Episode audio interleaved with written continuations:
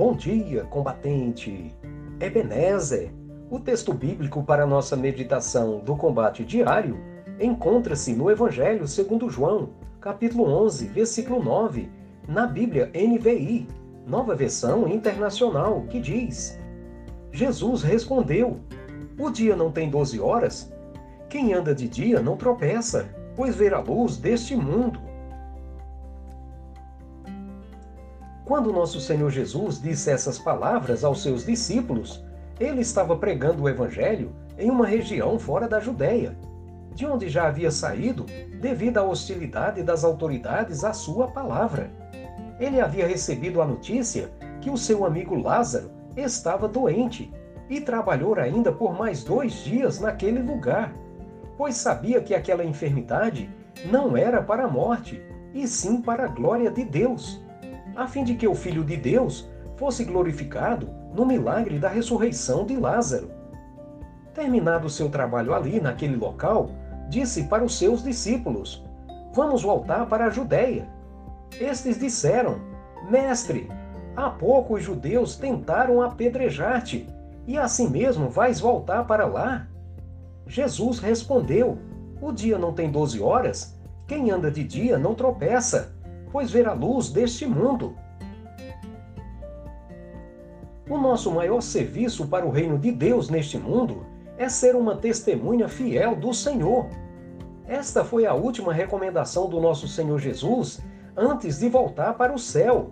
Ele disse: Vocês receberão poder quando o Espírito Santo descer sobre vocês, e serão minhas testemunhas em toda parte, em Jerusalém, em toda a Judéia, em Samaria e nos lugares mais distantes da terra. Depois de ter dito isso, foi elevado numa nuvem e os discípulos não conseguiram mais vê-lo. Esse bastão foi nos passado, a trabalho pronto para nós. Comecemos em nossas casas, com a nossa família, parentes e amigos. A Bíblia diz de um recém-convertido a Cristo. Quando Jesus entrava no barco, o homem que tinha sido possuído por demônios implorou para ir com ele.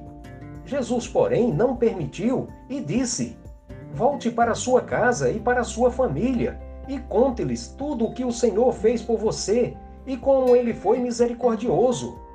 Então o homem partiu e começou a anunciar pela região das dez cidades quanto Jesus havia feito por ele, e todos se admiravam do que ele dizia. Façamos a obra do Mestre enquanto há tempo, enquanto é dia.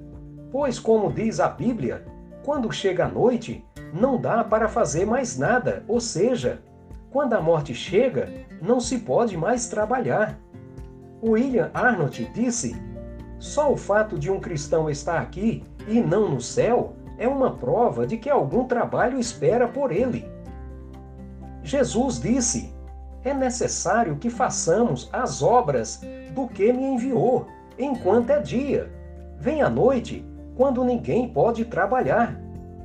Enquanto é dia, falemos de Cristo e o que ele fez por nós na cruz do Calvário.